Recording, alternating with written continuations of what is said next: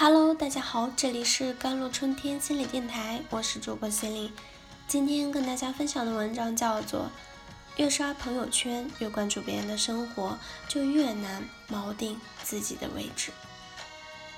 上周末跟朋友聚会，发现大家都又丧又焦虑，每个人脸上都写着四个字：“我要出事”，而我就不一样了，我的脸上明显是另外四个字：“出过事了”。二零一八已经跑完上半年，最怕的是回过头发现成绩满满，又往前跨越了一个台阶。可惜那成绩是别人的，自己还在原地打转。人总是会情不自禁地进行社会的比较，从小被家长跟别人家的孩子比，长大被老师跟成绩优秀的同学比，后来我们也习得了这样的生存方式。不比不知道，一比真烦恼。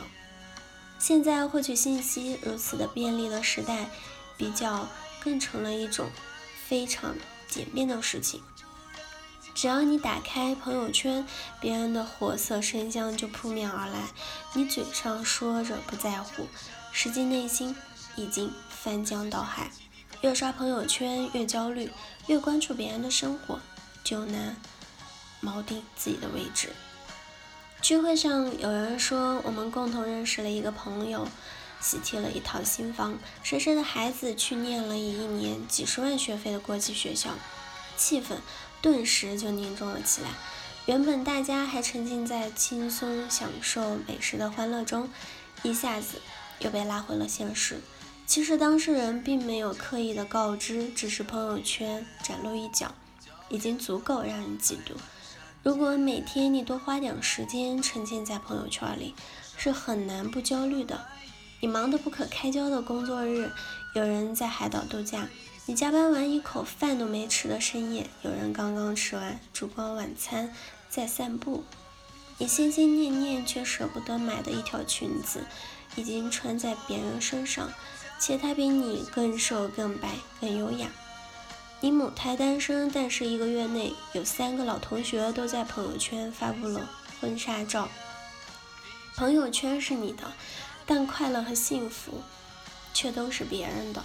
在落差中，别人的光鲜生活会让我们降低对自己的评价，伤害自尊水平，这就是焦虑的根源。错不在朋友圈里的人过得太好，而是你自己。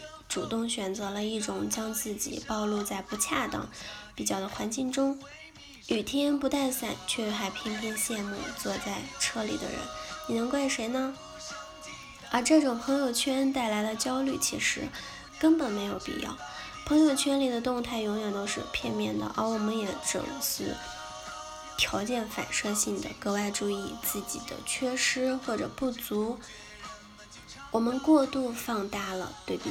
最明显的部分，一叶障目超载的信息负荷，又很难让人有足够的认知资源去加工和推导事情本来的面目。朋友圈展示的是结果，我们也往往只看到了结果。其实大家都一样，在漫长的过程中煎熬和拉扯，不必焦虑和羡慕。你能做的就是少动动手指，少刷几次朋友圈。我不是教你掩耳盗铃，是教你真正参与自己的生活。你的生活不在朋友圈，而在眼前。虽然心知肚明，太多的消息占用了我们大量的精力，造成了压力和焦虑，可为什么我们还是乐此不疲？答案有点绕，但却很真实。我们刷朋友圈的初衷，其实。本想着缓解焦虑，或者说用一种不可知的焦虑来代替已知的焦虑。解决一个问题的最好方式其实是创造一个更大的问题。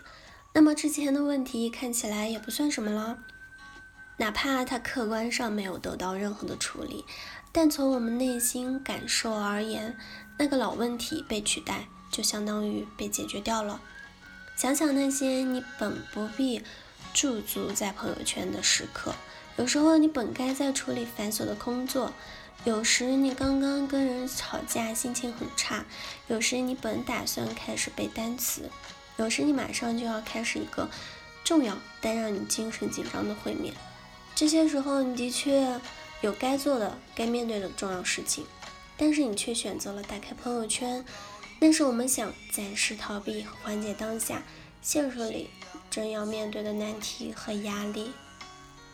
我们试图躲到朋友圈里疏解情绪，可惜往往我们暂时逃避时，会造成了沉溺。该做的事情被一再拖延，甚至本想偷的一点的空闲轻松，却造成了新的焦虑。结果是不仅耽误了真正要做的事，同时情绪上也增加了新的负荷。你需要的是多给自己一点保护，别总是将自己暴露在容易失控的环境里。你是情绪和生活的主人，如果暂时做不到刷朋友圈却不为所动。那至少就先从克制开始。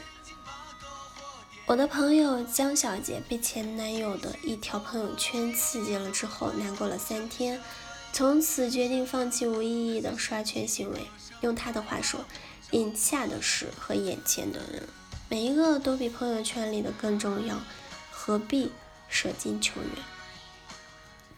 好了，以上就是今天的节目内容了。咨询请加微信公众号 jlcd 幺零零幺，或者添加我的手机微信号幺三八二二七幺八九九五，我是 c e l i n e 我们下期节目再见。